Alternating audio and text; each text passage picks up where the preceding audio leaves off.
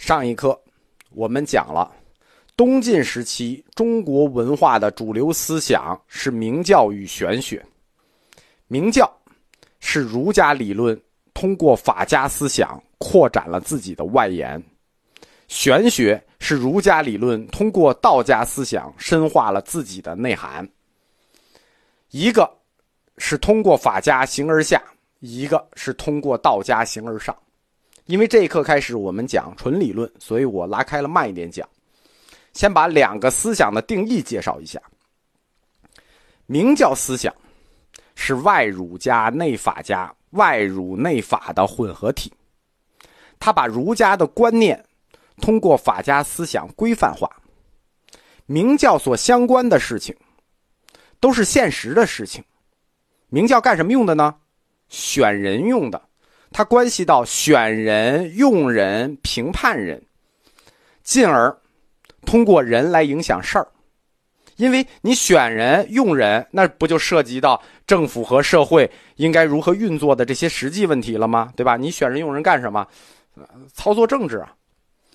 所谓明教的“教”字，就是教法的意思。明教的名字呢，就是有关于明的教法、明的理论。叫明教。那么什么是明呢？就这个名字的明。那这个就有点复杂了。定义是确定你份的就叫明。什么叫确定你份的叫明呢？份，分内分外的份。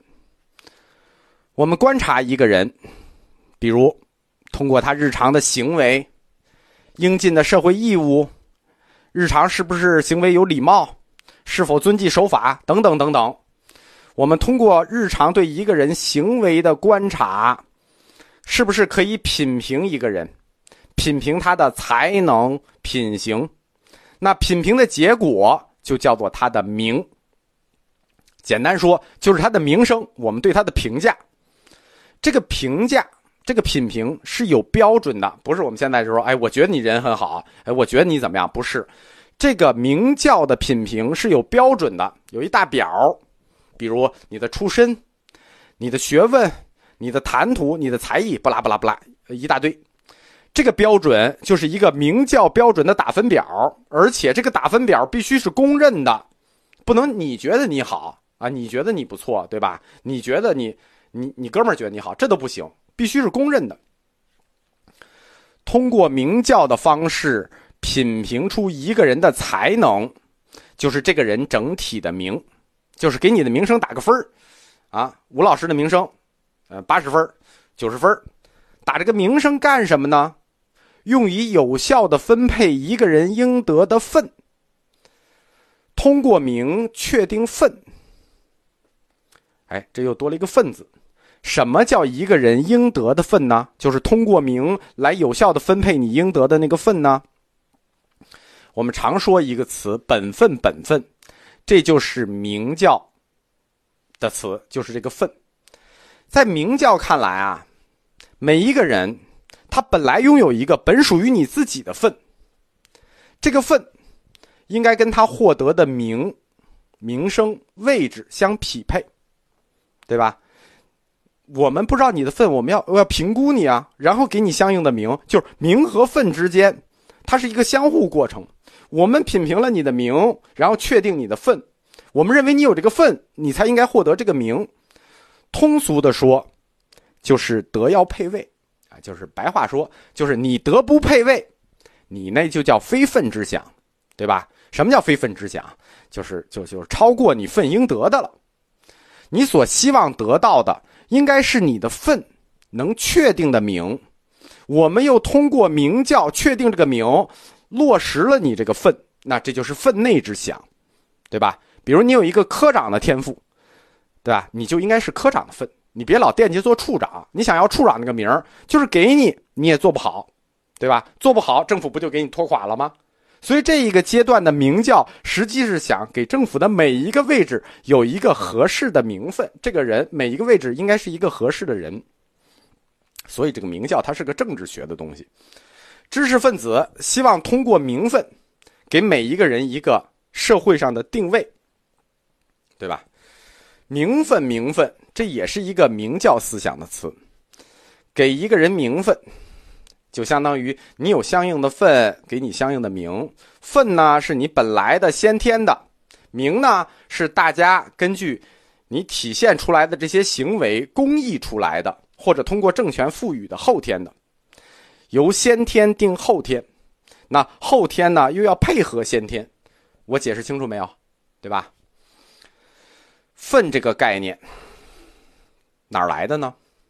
很早，分这个概念最早出现于庄子的《天地篇》，以道观分，而君臣之名义，啊之义名。庄子《天地篇》这是一整段，这段是这样的：天地虽大，其化均也；万物虽多，其志一也。以道观言，而天下之君正。以道观分，而君臣之义明；以道观能，而天下之官治。故通于天下者德也，行于万物者道也。庄子《天地篇》的这一段，实际给出的是对一个读书人考察的几个维度，什么呢？观言，观其言；观能，观分。这几个维度其实最后都落在那一个字上，就是“通于天下者德也”，就是最后落在德上。一个人取得的地位与荣誉只是名，他的分才是真正它的实，就是实在的实。我们常说的成语“名不副实”“名副其实”，都是在强调明教里头名与实之间的关系。对吧？虽然我们今天没有人提明教思想了，在我们日常生活中，其实经常还用这种词，实际是明教思想遗留下来的。名有的时候并非实所致，对吧？有很多人有很大的名声，其实不是实所致，那只是幸运或偶然。名与实、名与分、分内分外、本分等等这些词，都是明教词汇。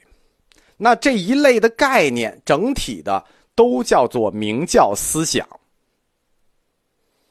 它代表中国古典哲学里头较为保守的和现实的那个倾向。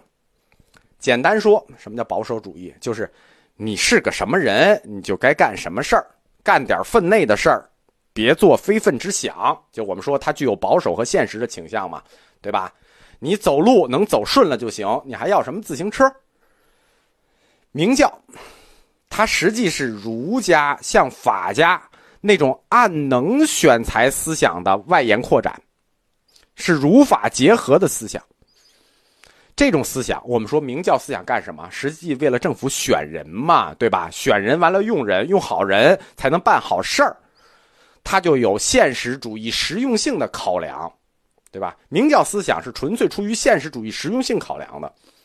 他维护的是儒家的保守主义立场，代表的是士人阶层中的入世派，对吧？入世入入世界的“世”啊，不是那个当官的入世。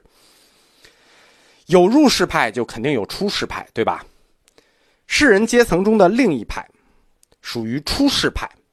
我们说，一个是在法家思想上的外延，这是明教；另一个是儒家在道家思想上。深化的内涵，这个深化的内涵，儒家与道家的结合体，就是这个出世派。他们脱离现实世界，出世嘛，就不不 care 现实世界的事了。他们就脱离了现实世界，对于本体论、宇宙的起源、道的本质，哎，就这些大问题，这些问题都叫什么？都叫最初真理问题。他们就对最初真理问题产生了极大的兴趣。他们的想象，包括他们关心的问题，其实完全是古希腊式的，就柏拉图式的，甚至他们很多理念跟柏拉图的理念都有高度一致性。儒家中的这一派，就是世人中的这一派，出世派，他与道家的结合这一派，我们称为玄学派。玄学派在历史上前后分为两派，叫重有派与贵无派。